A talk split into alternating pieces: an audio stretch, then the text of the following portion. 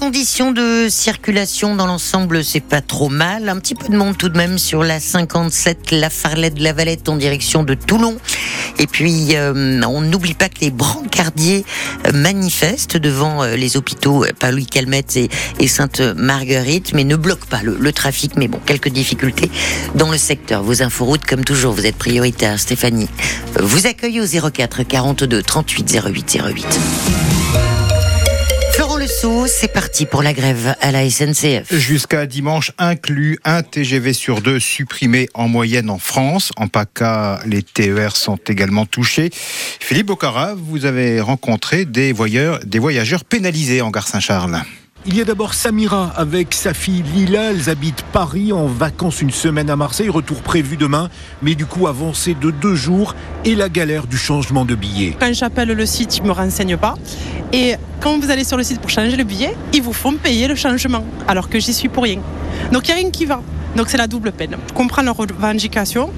Après nous pénaliser, nous, c'était pas forcément la meilleure chose à faire. Assez désespérés, Simone et Marcel, ce couple de Messins, devaient démarrer leur séjour ce samedi. Ils ont dû tout changer pour bien arriver à Saint-Raphaël. Fallait être logé. Donc j'ai téléphoné à l'hôtel, savoir s'ils pouvaient nous recevoir un jour avant. Donc ça nous a déjà coûté une nuit d'hôtel en plus. Plus, euh, ben, comme j'avais pas encore reçu le SMS, et ben, on a payé 80 euros de supplément. Au guichet, j'ai dit à la fille, c'est chaque fois la même chose. Vous faites grève quand c'est les vacances. Et ben, elle m'a répondu, vous avez qu'à aller en voiture.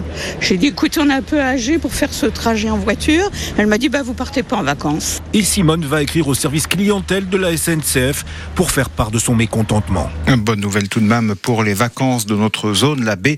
Les contrôleurs n'ont pas déposé de préavis de grève pour le week-end des 24-25 février, ni pour les week-ends suivants. Les syndicats espèrent que les discussions avec la direction pourront reprendre au mois de mars. Ils sont favorables à la création d'une salle de shoot à Marseille. Un lieu de consommation de drogue à moindre risque. Les membres du collectif citoyen baptisé Je dis oui se rassemblent devant l'hôtel de ville en ce moment, alors que se tient le conseil municipal. Cette salle ne sera finalement pas implantée boulevard de la Libération dans le 4e arrondissement. La mairie de Marseille réfléchit à un autre lieu. Gérard Depardieu visé par une nouvelle plainte pour agression sexuelle, plainte déposée par une femme qui dit avoir été agressée à Douai en Anjou dans le Maine-et-Loire il y a près de 10 ans alors qu'elle avait 24 ans. Selon le journal Le Courrier de l'Ouest, les faits se seraient déroulés alors qu'elle était assistante sur le tournage d'un film de Jean-Pierre Mocky. La justice classe sans suite la plainte en diffamation de Karim Benzema contre Gérald Darmanin.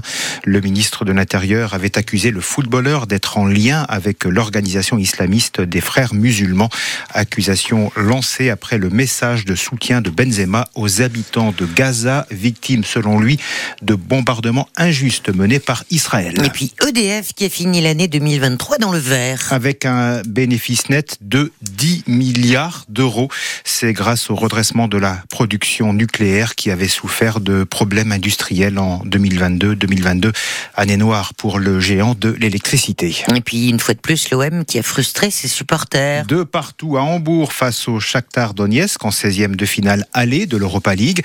Match nul vécu comme une défaite, car les Marseillais ont mené deux fois au score grâce à des buts d'Aubameyang et de Enyan, mais ils n'ont pas su garder leur avantage. Scénario rageant qui a une fâcheuse tendance à se répéter, Bruno Blanzard. Franchement, c'est inexplicable, c'est frustrant. Harid sort de la douche. Elle est froide pour les Olympiens. Pourtant, un match nul à l'extérieur est souvent un bon résultat sur la scène européenne. Mais le scénario donne des boutons. Se faire remonter deux fois au score quelques minutes après avoir marqué, et notamment à la dernière minute, ça ne passe pas chez le milieu de terrain. J'ai l'impression qu'on n'arrive pas à apprendre de, de, nos erreurs. Et je pense que c'est un problème de tout, de confiance, d'état d'esprit, de concentration. Mais on gâche toujours tout par des, des erreurs d'inattention, des, des manques de, de concentration à des moments clés du match. L'attaquant Pierre-Emerick Aubameyang parle de virus. Gennaro Gattuso dit lui n'avoir jamais vu ça dans sa carrière d'entraîneur.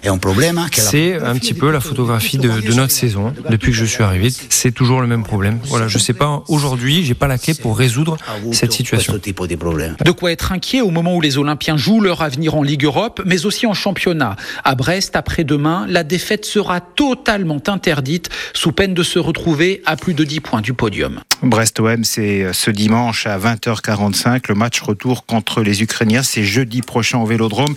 Sachez que ces deux derniers mois, l'OM n'a gagné qu'un seul match, celui contre les amateurs de Thionville en 32e de finale de la Coupe de France. Le ciel est comme l'OM